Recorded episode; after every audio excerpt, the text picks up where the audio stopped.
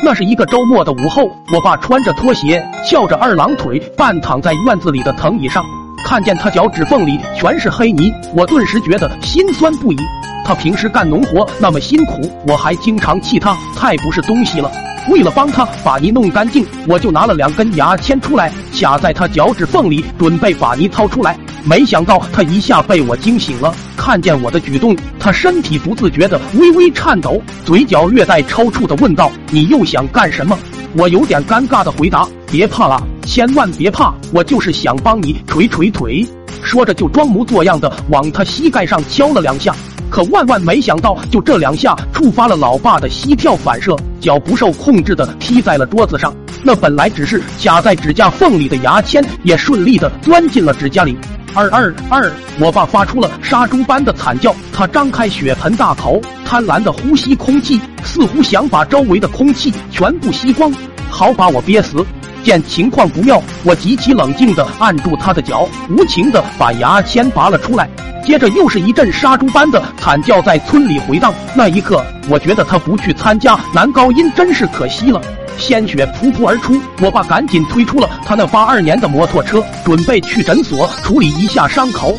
只见老爸从裤裆里掏出一张卡，是他在支付宝搜骑士卡免费领的，喃喃自语道：“快没油了，等会路过村口油站的加上，还好用骑士卡，全国加油七折起，小车摩托车都能加，电影票更是打八折。”要不然身上的钱都不够加油。在路过一个大上坡的时候，因为车的油不太够，只能推着走。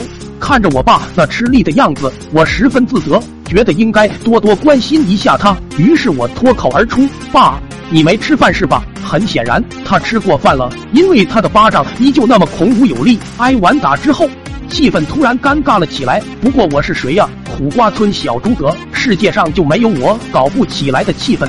就在老爸骑着车在路上疾驰的时候，我伸出手在他的胳肢窝狠狠地挠了两下，这招果然立竿见影。老爸当时就笑了起来，唯一的遗憾就是翻车摔倒在路边橘酱坑的样子有点狼狈，估计是气坏了。老爸当场暴走，扛起摩托车就朝我扔了过来，我都摔懵了，还没反应过来就挨了一车，然后又一屁股坐进了橘酱坑。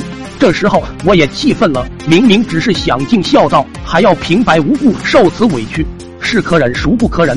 我当即就抓了一把橘酱朝我爸脸上扔了过去。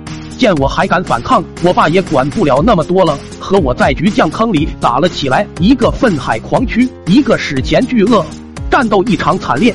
过了一会儿，苦瓜村出现了建村以来最为神奇的一幕：一大一小两个橘匠人在路上漫步，路过的人纷纷捂鼻侧目。晚上，我妈一边洗衣服一边骂：“都多大岁数了，还跟孩子玩橘匠？你还是人吗？”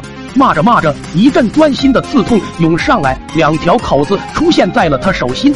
没错，是我把那两根牙签放进了口袋，忘记掏出来。